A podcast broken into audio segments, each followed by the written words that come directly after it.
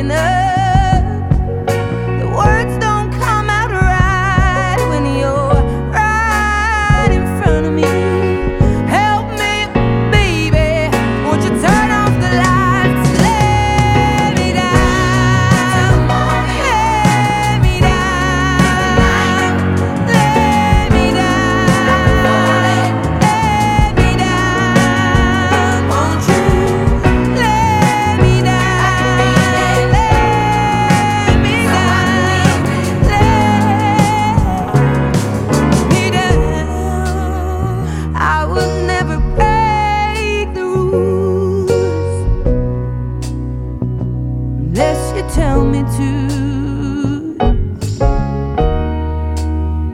You can read